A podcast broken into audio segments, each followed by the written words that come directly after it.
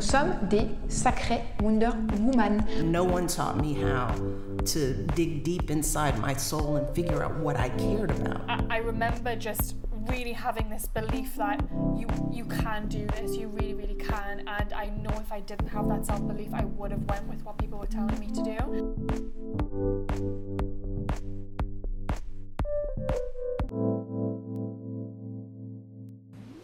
Hello, bienvenue dans un nouvel épisode de Let Women Talk About Entrepreneurship, le podcast qui partage mes discussions avec des jeunes femmes entrepreneurs afin de t'inspirer et de te donner les outils pour toi-même te lancer dans tes propres projets.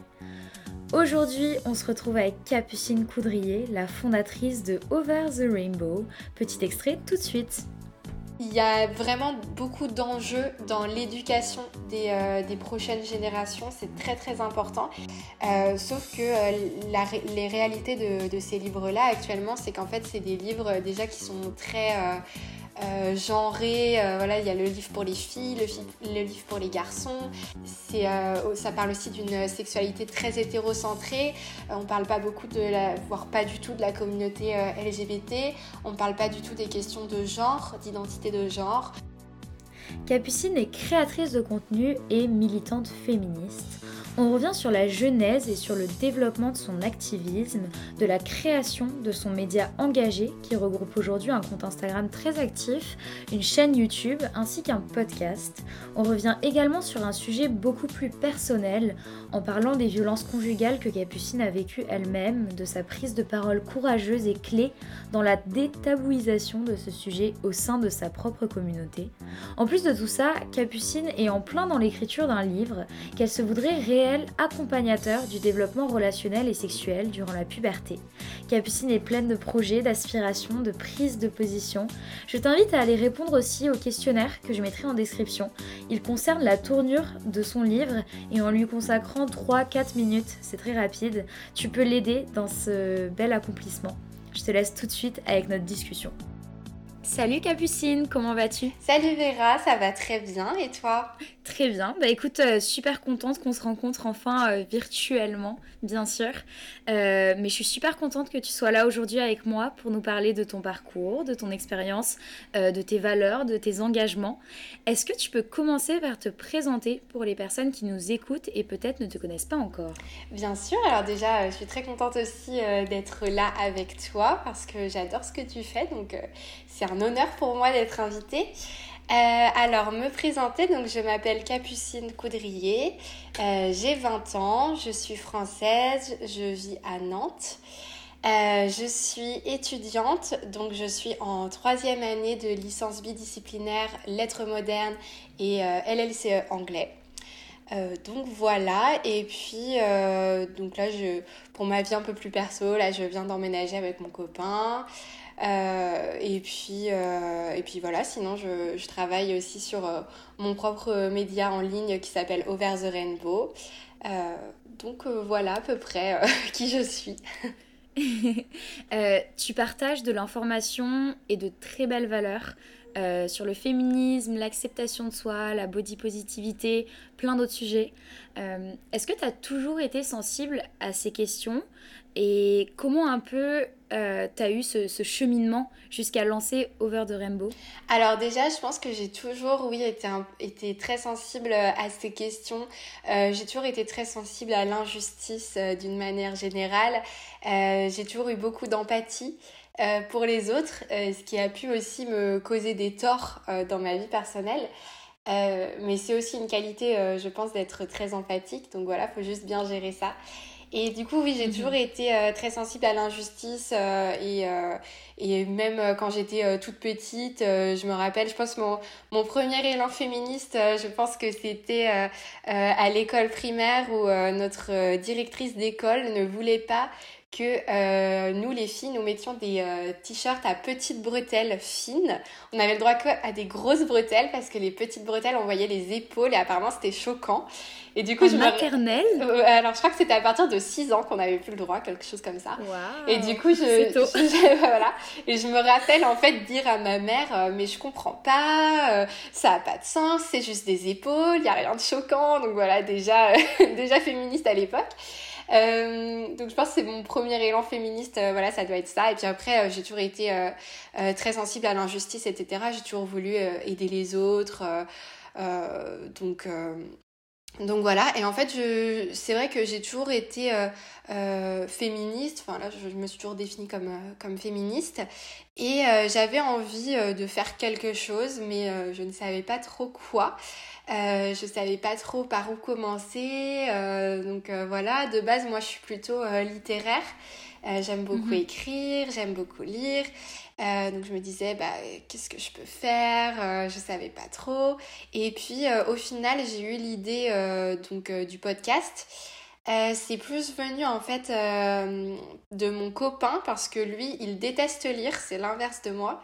Et du coup, en fait, il consomme beaucoup de podcasts parce que justement, bah, c'est facile, tu peux, tu peux, écouter ça dans la voiture, etc. Il en écoute énormément et moi, paradoxalement, j'en écoutais pas du tout. Et donc, euh, du coup, c'est lui un peu qui m'a fait découvrir le podcast. Et c'est comme ça que j'ai eu l'idée euh, de lancer Over the Rainbow, qui à la base était juste un podcast. Mhm. Euh, donc voilà, et puis après sinon comment j'en suis venue à Over the Rainbow, c'était aussi par rapport à mon histoire personnelle, où moi j'ai déjà eu des... Enfin j'ai subi des violences conjugales, etc. Et j'avais envie en fait d'aider les femmes à pouvoir libérer leurs paroles parce que c'était quelque chose que moi je n'arrivais pas à faire. Et mhm. donc, du coup, je me suis dit, bah, autant donner euh, l'occasion euh, euh, à des femmes de le faire et de libérer leurs paroles sur des sujets, que ce soit intimes ou personnels ou pas, mais voilà, pouvoir avoir une plateforme où vraiment on puisse avoir la parole et se sentir en sécurité. Et du coup, voilà, c'était vraiment comme ça qu'est né à la base Over the Rainbow. Mhm. Alors, c'est vrai qu'il y, y a, une grosse controversie sur la définition du féminisme. Euh, que je trouve très dommage. Est-ce que tu peux nous donner ta définition, ou du moins la définition du féminisme Comme ça, on pose les bases dès le début de l'épisode et il n'y a pas de problème. Alors, euh, pour moi, le féminisme, c'est l'égalité entre les genres. Euh, entre tous les genres, donc hommes, femmes, non-binaires, etc. Euh, donc voilà, pour moi, le féminisme, ce n'est pas du tout euh, euh, comme on pourrait l'entendre de la part de certains détracteurs du féminisme, le fait que la femme soit supérieure à l'homme ou quoi, ce n'est pas du tout ça. En fait, c'est juste promouvoir le fait que on ait le droit d'avoir les mêmes opportunités, qu'on ait les mêmes droits. et que en fait, peu importe notre genre, on ait les, euh, voilà, les mêmes opportunités dans la vie et qu'on soit pas euh, que notre genre en fait ne soit pas une barrière ou un obstacle pour accomplir des choses. Je pense que globalement c'est ça. Mhm. Il y a aussi, euh, tu sais, beaucoup de personnes, souvent des détracteurs du féminisme, qui disent mais tu sais, on en parle trop du féminisme, mhm. ça sert à rien de toujours ramener ça sur la table, etc. Qu'est-ce que tu répondrais il y a encore beaucoup d'avancées à faire, mais qu'est-ce que tu répondrais à ça euh, et ben, Je répondrais que euh, déjà, si ça les dérange qu'on en parle, il faut peut-être se poser les bonnes questions. Euh, parce que je pense que si on est gêné d'entendre parler d'un sujet, c'est peut-être qu'on n'est pas tout à fait à l'aise avec ça. Donc peut-être déjà commencer à se remettre en question, se dire qu'est-ce qui me dérange au final dans le fait que les femmes demandent à pouvoir exercer leurs droits pleinement. Pourquoi est-ce que ça me dérange? Donc déjà se remettre en question. Eh bien, euh, je leur dirais également que, euh, en fait, euh, tant qu'il y a des choses à améliorer, tant qu'il y a des, des combats à mener, c'est tout à fait normal qu'on entende parler du féminisme et, euh, et, voilà, et je, je pense que euh, euh, de toute façon, c'est un combat qui est loin d'être gagné encore. Donc je pense qu'on va encore en entendre parler beaucoup dans les prochaines années. Et c'est très bien. Et je pense qu'il y a vraiment besoin qu'on en entende parler parce que, en fait, je pense que quand on est dans une sphère, dans un milieu assez féministe, on peut avoir l'impression que les choses ont globalement bien avancé parce que les gens dans notre entourage proche euh, semble plutôt éveillé et sensible à ces questions-là. Mais mhm. c'est vrai que des fois, quand on regarde un petit peu plus loin, euh, quand on regarde les réactions euh, à la télé ou sur les réseaux sociaux, etc., on se dit qu'en fait, il y a encore vraiment beaucoup de travail à faire, beaucoup de choses à déconstruire et, et, et, voilà, donc beaucoup de choses à acquérir aussi sur ce sujet-là. C'est ça que je me dis. Je pense que j'ai de la chance aussi d'être entourée par des personnes bah, qui étudient en sciences politiques, qui étudient en environnement, puis euh, je suis aussi à Montréal, donc c'est sûr que c'est une autre, euh, c'est une autre mentalité, c'est une autre culture.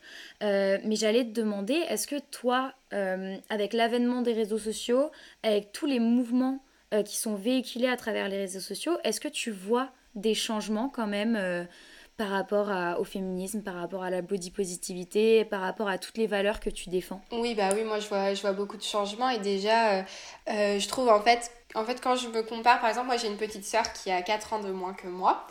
Et, euh, et du mhm. coup, je vois vraiment la différence dans le sens où euh, euh, elle a accès à beaucoup plus de choses et je pense qu'elle est déjà beaucoup plus ouverte d'esprit que moi quand j'avais son âge. Et pourtant, je pense que j'étais plus qu'elle à la recherche de tout ce qui était autour du féminisme, etc. parce que ça a toujours été quelque chose qui me tenait à cœur. mais je trouvais l'information moins facilement, on va dire. J'ai l'impression qu'aujourd'hui, il y a vraiment beaucoup de comptes Instagram qui éduquent au féminisme et aussi à d'autres thématiques qui sont très importantes.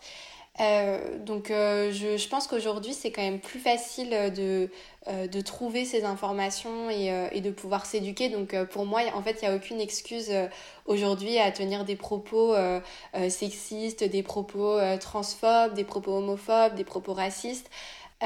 pour moi en fait il n'y a juste aucune excuse parce qu'on peut plus se s'excuser par l'ignorance, par le fait de ne pas savoir les choses, de ne pas les connaître, parce qu'en fait, on peut avoir accès très très facilement euh, aux informations et s'éduquer en fait euh, grâce à des comptes euh, militants notamment.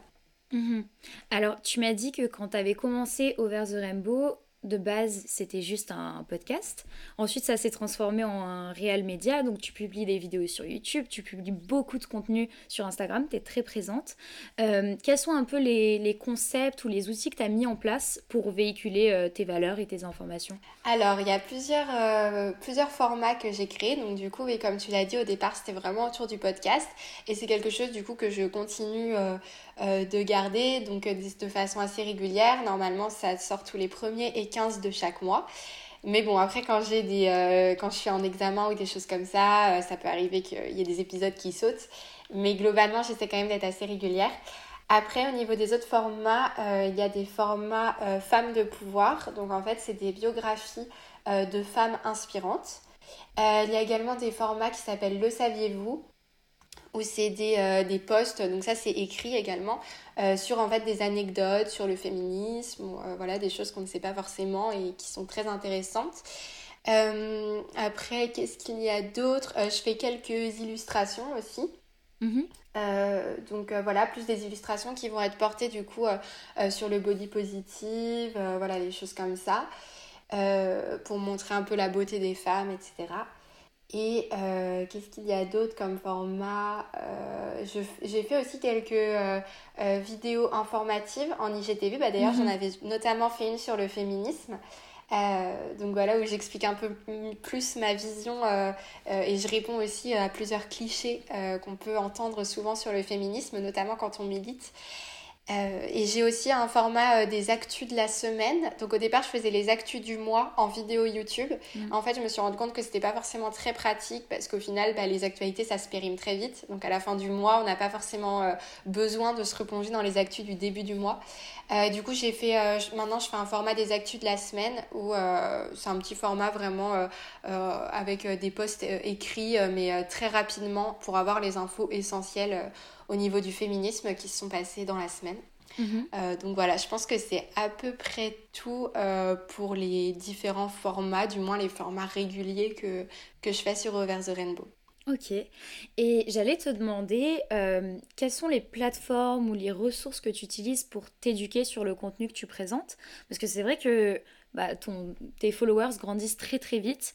et puis tu as un média engagé, donc tu as quand même pas mal d'influence.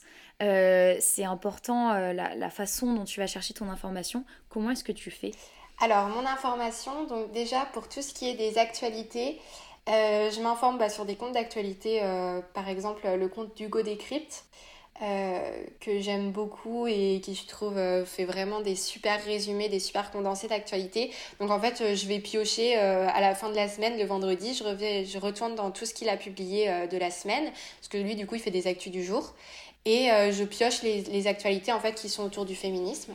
Après, je regarde sur d'autres médias euh, en ligne aussi. Je regarde sur euh, le compte Instagram L'Importante. Qui publie uniquement des actualités féministes également. donc voilà, je vais piocher un petit peu. après, je regarde, en fait, je fais un peu une veille générale de plein de comptes Instagram.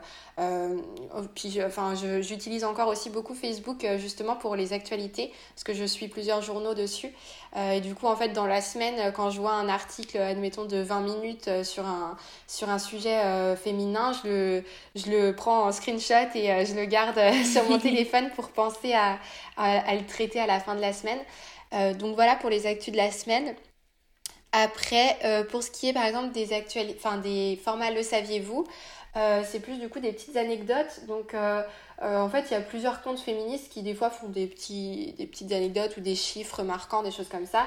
Du coup, bah, j'essaie de retenir pour euh, piocher des idées. Je, me dis, ah oui, ça, ça pourrait être intéressant de le traiter. Du coup, je le note. Et après, quand je, veux faire vraiment un, un, article, le saviez-vous, je fais des recherches en fait sur Internet, euh, sur le sujet. donc là, ouais, je recherche plutôt des articles de journaux, des choses comme ça. Euh, voilà, et puis sinon pour les femmes de pouvoir, bah là pareil, je recherche euh, sur internet des biographies de femmes euh, qui m'inspirent. Et puis, et puis voilà. ok, bah super, plein de... Moi aussi ça m'intéresse, c'est plein de petites ressources pour aller piocher des informations. Ouais. maintenant j'ai envie de revenir sur un, un sujet peut-être un peu plus personnel. Euh, il y a quelques mois, tu as publié des épisodes de podcast, donc c'était deux épisodes dans lesquels ton copain t'a interviewé euh, et t'a raconté la violence euh, conjugale que tu as subie il y a quelques années. c'est super personnel et c'est super courageux, je te l'avais dit en plus, d'oser se bah, mettre en lumière comme ça ce qui nous est arrivé. pourquoi est-ce que tu as décidé de faire ça? Alors, donc en fait, euh, j'ai vécu cette violence conjugale donc il y a plus de 3 ans maintenant, euh, entre mes 15 et mes 18 ans. Donc j'étais en couple avec, euh, avec un garçon avec qui du coup j'ai vécu des violences physiques, sexuelles, psychologiques, etc. et pour moi, c'était important d'en parler parce que déjà j'ai eu beaucoup de mal euh, moi-même déjà à, reconnaître ce qui s'était passé. Euh, J'en avais aucune conscience quand j'étais avec lui et déjà moi j'ai pris conscience de ces violences conjugales-là une fois que j'étais avec mon copain actuel dans une relation saine, etc. Et que je me suis dit, ah mais ça n'a rien à voir avec ce qui se passait avant, il y a quelque chose qui cloche, etc. Et c'est là que petit à petit les, choses ont commencé à revenir euh, en souvenir. Donc du coup j'ai eu beaucoup de mal déjà à, avoir cette prise de conscience et ce qu'il faut savoir c'est que je ressentais énormément de culpabilité. Et en fait pour moi je me disais euh, c'est ta faute Capucine, c'est ta faute, c'est toi qui as fait les choses comme ça, qui a pas fait ça d'une telle d'une telle façon et je lui cherchais beaucoup d'excuses. On revient à mon côté trop empathique euh, qui a fait que je me suis retrouvée aussi dans cette relation et qui a fait qu'en fait j'ai continué de, lui chercher des excuses après. Et quand même ce qui est euh, ironique c'est que euh, j'ai toujours été très sensible aux violences conjugales, je savais très bien ce que c'était, mais j'étais incapable de me rendre compte que moi j'en vivais.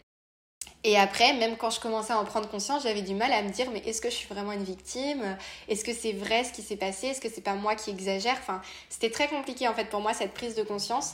Et euh, ce qui m'a beaucoup aidé, c'est euh, mon copain donc qui m'a qui m'a mis en relation avec euh, sa cousine qui est experte, qui a fait un master en fait sur spécialisée dans les violences faites aux femmes.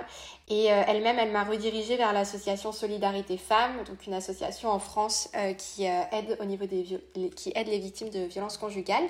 Et en fait, je me suis rendue là-bas à un groupe de parole et le fait de raconter ce que j'avais vécu à d'autres femmes qui avaient vécu la même chose et qui me racontaient aussi leur histoire, ça m'a vraiment aidée parce que déjà, je l'ai raconté à une personne extérieure de mon copain et de mes amis et, euh, en fait, c'est la première fois que vraiment j'ai entendu et qu'on m'a expliqué en fait le mécanisme des violences conjugales et que ça m'a donné un petit peu de la légitimité en fait. Et je pense que c'est vraiment à ce moment-là que j'ai réussi à prendre un petit peu conscience de ce qui s'était passé. Et, euh, et, ensuite, moi, j'ai eu beaucoup de mal à en parler, euh, notamment à ma famille. Euh, je leur en ai parlé euh, seulement l'été dernier, donc l'été en 2020. Euh, donc ça faisait déjà deux ans et demi que cette relation était terminée. Euh, donc, euh, donc voilà, du coup, moi j'ai eu beaucoup de mal en fait à, parler, euh, à le dire. et puis en plus, je voulais porter plainte. sauf que psychologiquement, pour porter plainte, j'avais besoin d'en avoir parlé à mes parents, même si je suis majeure et qu'il n'y a pas de problème. Mais j'avais besoin psychologiquement. Et donc du coup, j'ai eu beaucoup de mal à en parler. Et c'est pour ça que donc déjà il y a ce podcast qui est né qui visait à donner la parole aux femmes parce que je pense que c'est vraiment quelque chose d'essentiel. Et du coup, en fait, euh, bah, je me suis dit, bon, bah, Capucine, t'exagères un peu parce que tu demandes à des femmes de venir raconter leurs histoires, mais toi, t'as même pas raconté la tienne. Donc voilà, du coup, j'ai pris un peu mon courage à deux mains et j'ai enregistré cet épisode avec mon copain, du coup, qui m'a posé les questions. Euh, donc voilà, et euh, c'était très intéressant de le faire, même pour moi, euh, je pense, parce que même si ça va mieux, tout n'est pas encore réglé encore à 100%. Et, et, voilà, et je pense que c'est vraiment très important en fait d'en parler, de sensibiliser aussi, parce que c'est vrai qu'on peut avoir tendance à croire que les violences conjugales, ça touche plutôt des couples adultes, que ça touche des couples mariés, etc. Et euh, c'est vrai qu'en fait, moi, je savais ce que c'était les violences conjugales, même quand j'étais dans cette relation, mais je me disais, t'es trop jeune, c'est pas possible que ce soit des violences conjugales. Euh, enfin, voilà, c'est pas possible à 15 ans de vivre des violences conjugales. J'ai jamais entendu ça, et voilà. Et sauf qu'au final, ça arrive à beaucoup de personnes. Et moi, après ma vidéo, en fait, j'ai plein de jeunes filles qui m'ont envoyé des messages en me disant Mais euh, moi aussi, j'étais dans une relation comme toi à 16 ans. pas, j'avais pas compris que c'était des violences conjugales. Enfin, grâce à ta vidéo, du coup, j'ai compris que c'en était. Et du coup, je pense que c'est très important en fait de sensibiliser les jeunes à ce que c'est une, bonne relation, à ce que c'est une relation saine et euh, à sensibiliser sur le fait qu'une relation d'emprise et de violence, ça peut avoir lieu à n'importe quel âge, y compris quand on est encore adolescent et qu'on vit encore chez nos parents. Et, euh, donc euh, voilà, je pense que c'est principalement pour ça que, que j'ai choisi d'en parler. C'est quand même fou, tu sais, je t'écoute parler et tu me dis que tu étais sensibilisée à tout ça, puis tu me dis que tu as toujours été très très sensible à l'injustice. Et finalement, quand tu étais dedans, tu t'en rendais pas compte. Ouais, exactement. Parce qu'en fait, euh, du coup, je, je faisais exactement ce qu'il voulait, c'est-à-dire que je le plaçais lui en position de victime et que euh, moi je me disais bah non prends sur toi Capucine euh, euh, s'il est comme ça c'est pas de sa faute c'est peut-être parce que lui il a vécu des choses difficiles donc donc c'est à toi de rester à ses côtés de l'encourager. En fait je retournais complètement la situation et c'est quelque chose qui est propre en fait à toutes les victimes de violences conjugales c'est qu'elles pensent que limite c'est de leur faute et que en fait c'est l'agresseur qui est victime parce qu'en fait l'agresseur renverse euh, le schéma pour que on soit euh, euh, invité à penser comme ça.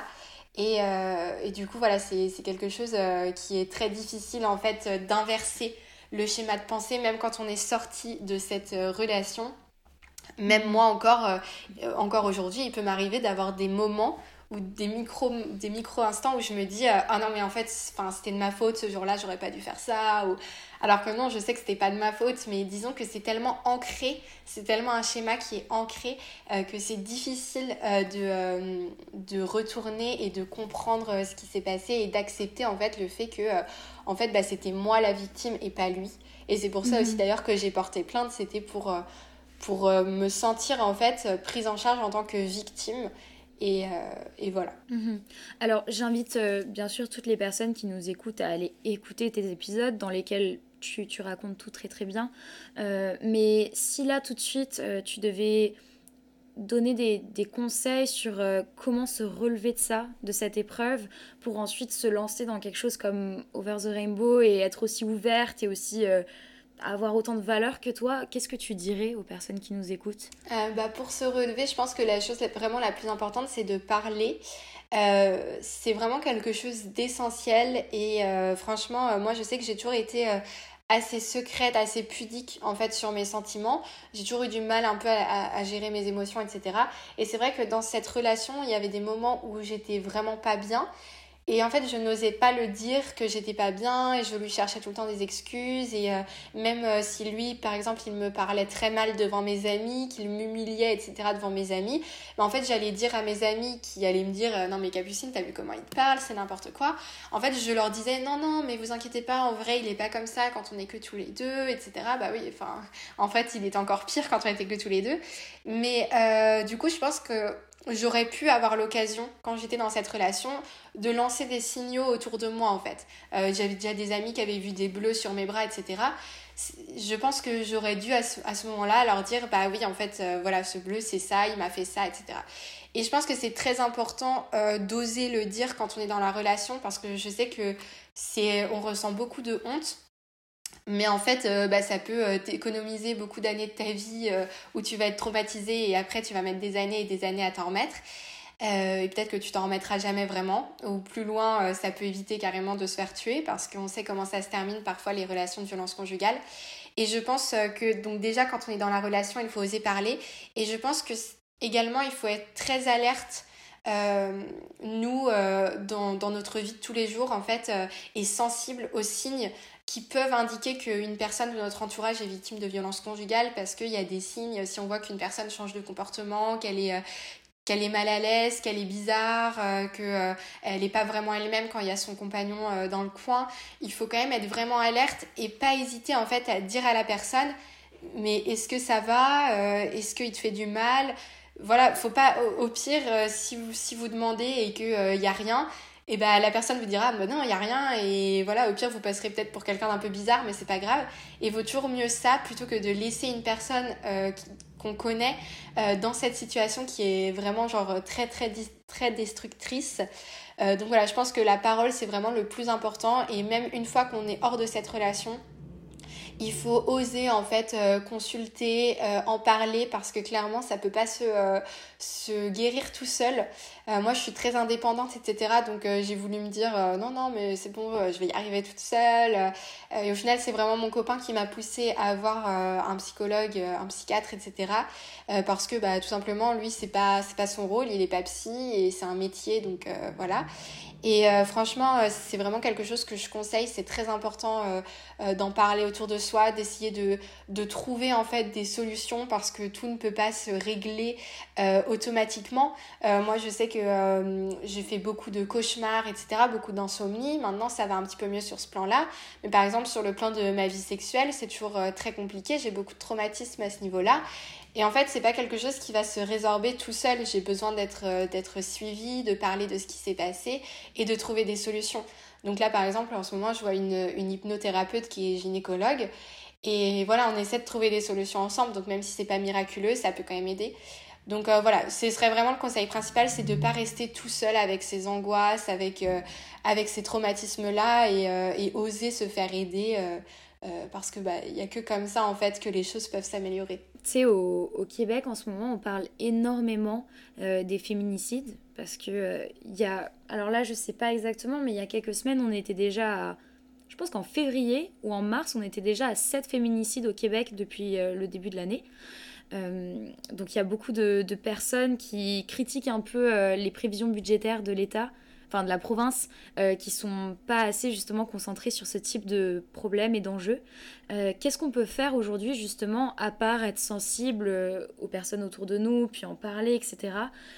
comment est-ce qu'on peut s'engager pour avoir un impact sur ce type de problème? Bah, Je pense que à notre petite échelle, je pense qu'il y aurait des choses à faire à un niveau national, international, déjà au niveau de la sensibilisation, qui devrait être beaucoup plus euh, beaucoup plus répandu, même si là, depuis quelques années, on en parle de plus en plus. Et d'ailleurs, dans le dernier épisode du podcast, j'ai interviewé une femme qui a 53 ans et qui a vécu des violences conjugales il y a 27 ans, il me semble, et euh, qui en fait trouve qu'il y a vraiment un changement depuis à peu près deux ans. Euh, qu'elle trouve qu'on en entend vraiment beaucoup plus parler et elle se dit en fait mais moi mais si quand s'il y avait eu toute cette parole autour de moi quand j'étais dans cette relation, bah, ça m'aurait aidé en fait à partir. Donc c'est super important et on parlera jamais trop de violence conjugale, même si c'est ce qu'on peut voir. Euh, euh, certaines personnes trouvent qu'on en parle trop, euh, mais pas du tout. En fait, ça peut vraiment sauver des vies, donc c'est très important. je pense qu'il y a beaucoup de dispositifs à prendre déjà au niveau de la prise en charge policière, davantage sensibiliser les forces de l'ordre déjà à prendre les plaintes parce qu'il peut arriver que des forces de du personnel des forces de l'ordre refuse de prendre, une plainte, ce qui est illégal. Euh, donc déjà c'est quelque chose de très important. Euh, il faut sensibiliser aussi euh, sur les poursuites judiciaires, comment ça se passe, informer les gens, etc. donc voilà, mais je pense que vraiment le plus important c'est d'en appeler aussi à, chacun à sa responsabilité de citoyen. Et pour moi c'est vraiment une responsabilité de faire attention aux, personnes qui sont autour de nous. Et, et, certes, on peut en attendre beaucoup de l'État, etc. Et c'est normal qu'on attende que des choses soient faites, que des, que des mesures soient prises. Mais peut-être que ça n'ira pas assez vite. Donc en attendant, il faut que chacun soit très éveillé là-dessus, qu'il sensibilise autour de soi, que les mères expliquent à leurs filles et les pères également, bien sûr, que les qu'on éduque en fait les, les jeunes à ce que c'est une bonne relation, comment est-ce qu'on doit traiter l'autre, comment on ne doit pas le traiter, qu'est-ce qui n'est pas normal dans une relation et, euh, et, je pense que c'est vraiment essentiel et je, suis persuadée que déjà euh, euh, au lycée, au collège, on, on, devrait nous apprendre en fait, on nous apprend la contraception, c'est très bien, mais il y a beaucoup d'autres choses qui sont à voir, déjà le consentement, mais également tout ce qui est justement des, des relations toxiques parce que bah, on peut tomber dedans beaucoup plus jeune qu'on ne le pense. Mhm. Bah, justement, en parlant d'engagement chez les jeunes, tu es dans le projet de l'écriture d'un livre. Euh, est-ce que tu peux nous en parler un petit peu? Oui, bien sûr. Alors, euh, donc, euh, j'ai eu cette idée parce que, donc, bah, déjà, justement, je suis très sensible à tout ce qui est de l'éducation des jeunes. voilà, je pense que c'est aussi mon côté un peu empathique. je, suis, plutôt pédagogue. pendant un moment même, je voulais être prof, etc. Donc, j'aime bien transmettre des choses, en fait. Et c'est aussi ce que j'aime à travers Over the Rainbow. et en fait, je, je pense qu'il y a un il y a vraiment beaucoup d'enjeux dans l'éducation des, euh, des, prochaines générations. C'est très très important. Et c'est vrai que j'ai eu cette idée de, de livre parce que euh, quand on est euh, adolescent, on peut avoir voilà ce, ce, petit livre sur, sur l'éducation sexuelle, sur la puberté, etc. sauf que la, les réalités de, de ces livres-là actuellement, c'est qu'en fait, c'est des livres déjà qui sont très euh, genré. Euh, voilà, il y a le livre pour les filles, le, livre pour les garçons. Euh, c'est, euh, ça parle aussi d'une sexualité très hétérocentrée. on parle pas beaucoup de la, voire pas du tout de la communauté LGBT. On parle pas du tout des questions de genre, d'identité de genre, des orientations sexuelles, des orientations amoureuses. On parle pas, on parle pas assez évidemment aussi du, du, clitoris, admettons du plaisir, de l'orgasme.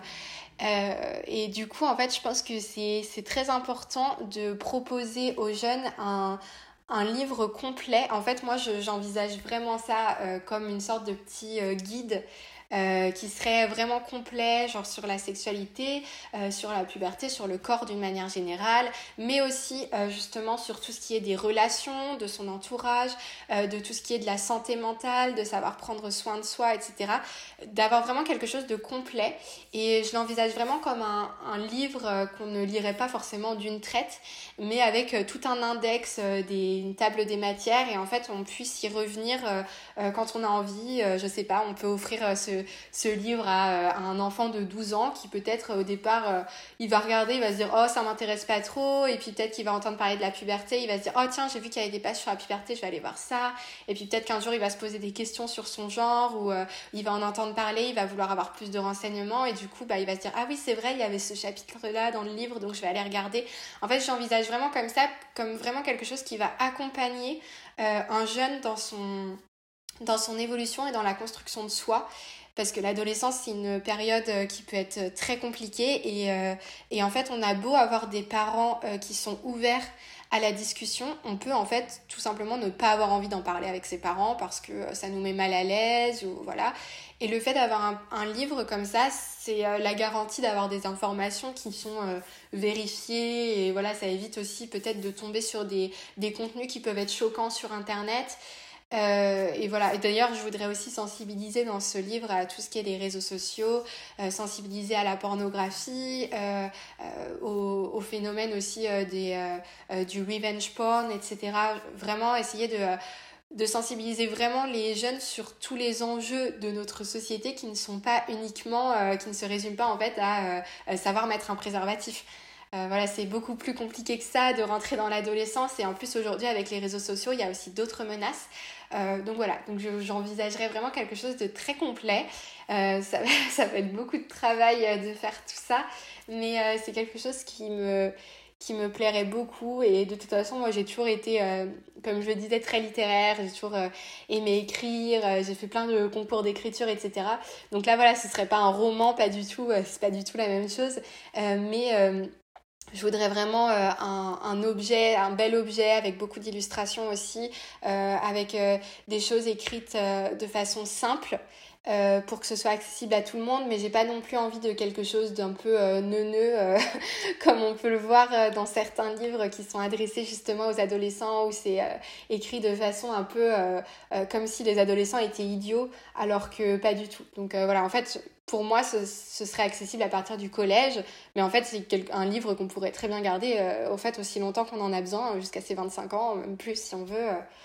Euh, donc voilà, en tout cas, c'est comme ça que je l'envisage. Après, ça va peut-être évoluer euh, euh, quand je vais voir la... toutes les tâches devant moi. Je vais peut-être me dire, oh là là, mais dans quoi je me lance? Mais en tout cas, c'est vraiment quelque chose que j'ai envie de faire et, et, je pense que je vais vraiment travailler dessus cet été, une fois que mes examens seront passés entre le, le, petit boulot d'été et, et, voilà, je vais essayer de, de trouver du temps pour, pour travailler là-dessus. Ok. Mais alors, j'ai plein de questions en en une question là. Euh, déjà, comment est-ce qu'on on se lance dans l'écriture d'un livre sur ce sujet quand on a 20 ans, 21 ans et que peut-être aux yeux de, du monde on n'est pas légitime à le faire? Euh, Et puis surtout, comment est-ce qu'on écrit un livre sur un sujet qui est si euh, organisé et contrôlé par la société? Parce que c'est quand même le développement sexuel d'une génération, tu vois enfin, comment on se lance dans ce, dans ce, dans ce projet? Mm. Alors pour moi justement, euh, le fait d'être jeune, c'est pas du tout un, un contre-argument. Au contraire, pour moi, ce serait plutôt un argument.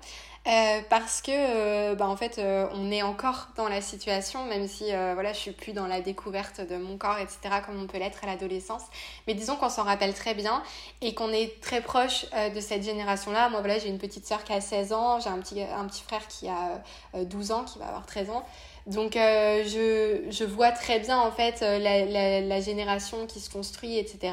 Euh, donc euh, je pense que je suis tout à fait euh, légitime et que je suis sensible aussi à ce que les, les jeunes peuvent ressentir parce que du coup avec mon compte Instagram je discute aussi avec plusieurs personnes qui peuvent me transmettre leurs questions, leurs inquiétudes, etc. Et puis en plus c'est vrai que moi j'ai toujours été très intéressée par, euh, par tout ça, mais d'une manière générale, en fait, je suis très curieuse et je suis très intéressée par beaucoup de sujets. Donc, en fait, euh, je me renseigne beaucoup toute seule et, euh, et je cherche beaucoup l'information toute seule. Mais c'est vrai que, par exemple, dans mon, dans mon groupe d'amis, je suis un petit peu la sage-femme du groupe. à chaque fois qu'il y a des questions sur la contraception ou des choses comme ça, bah, elle me pose des questions à moi. Alors qu'en soi, je suis pas du tout qualifiée ou quoi que ce soit, mais c'est juste que, en fait, aujourd'hui, on peut trouver quand même beaucoup d'informations. Donc après, faut bien les mesurer et faire le tri et, euh, euh, et, être vigilant par rapport à tout ça. Euh, mais euh, on peut en fait euh, trouver soi-même beaucoup d'informations. Donc c'est pour ça que même si je suis pas de ce milieu-là, je pense que je peux quand même écrire beaucoup de choses. Et dans tous les cas, je compte me faire, enfin faire vérifier mes informations évidemment avant une, une publication éventuelle par, par des professionnels. voilà, par exemple, j'ai une, une copine qui est étudiante en médecine qui déjà m'a dit qu'elle pourrait m'aider pour tout ce qui est des schémas des organes génitaux, etc.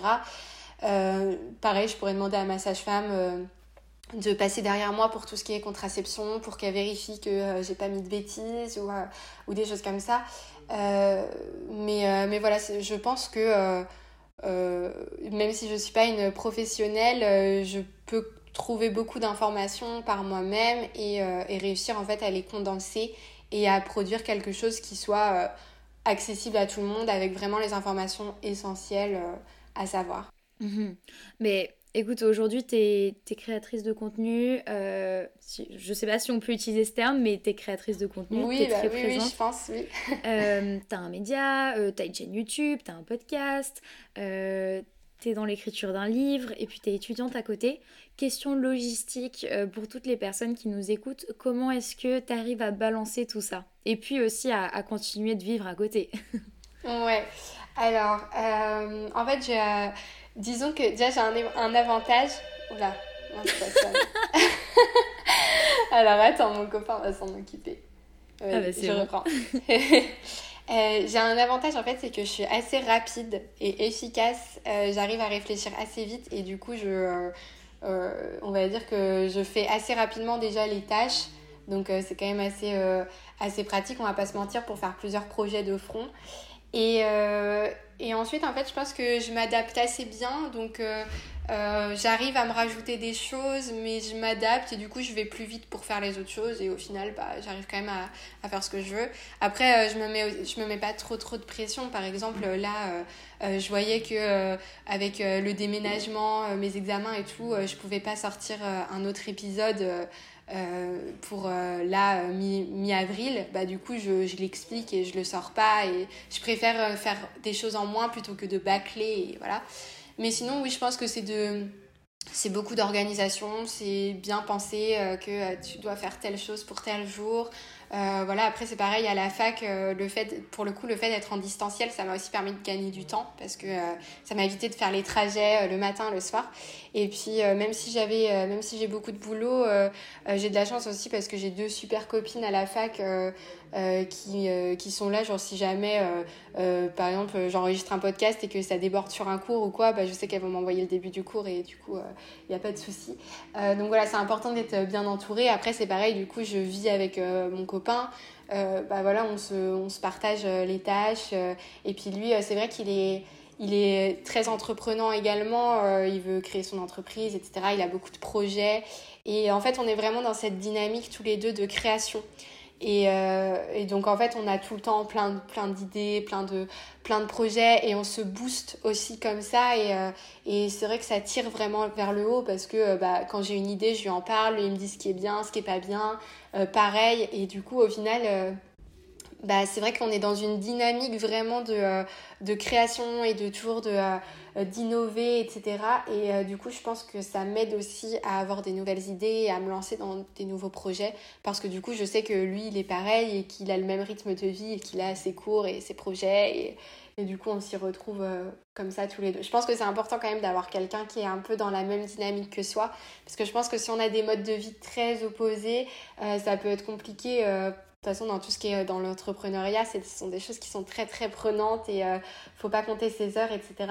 Euh, donc je pense que c'est pas, pas plus mal d'être euh, en couple, de partager sa vie avec euh, une personne qui est dans le même milieu que nous. Comme ça, bah, on se comprend mieux et on arrive mieux aussi à organiser nos, nos journées, etc. Mais en tout cas, moi, ça me dérange pas en fait d'avoir des grosses journées, de travailler beaucoup parce que bah, j'aime bien travailler, j'aime me challenger, etc. Donc, en fait, si je fais, je déteste ne rien faire, donc. je comprends. Donc voilà.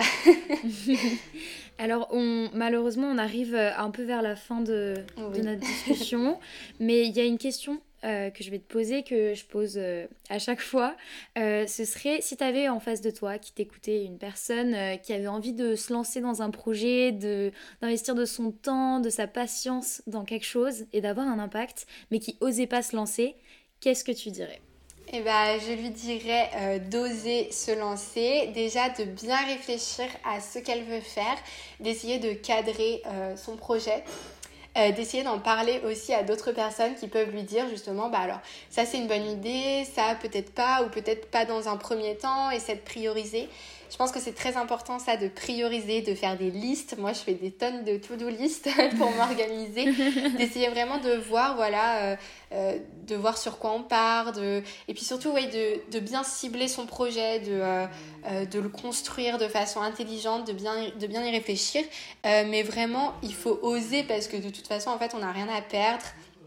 Et il faut avoir de l'ambition, je pense que c'est très important, et notamment en tant que femme, je pense qu'on nous, on nous, brime, bride souvent dans notre, dans notre ambition. Et c'est vrai que euh, moi, je ne pensais pas du tout me lancer dans des projets comme ça parce que j'ai toujours été euh, une très bonne élève, mais qui faisait ce qu'on lui demandait. Et voilà, je voulais pas trop, j'avais un peu peur de vouloir être trop ambitieuse.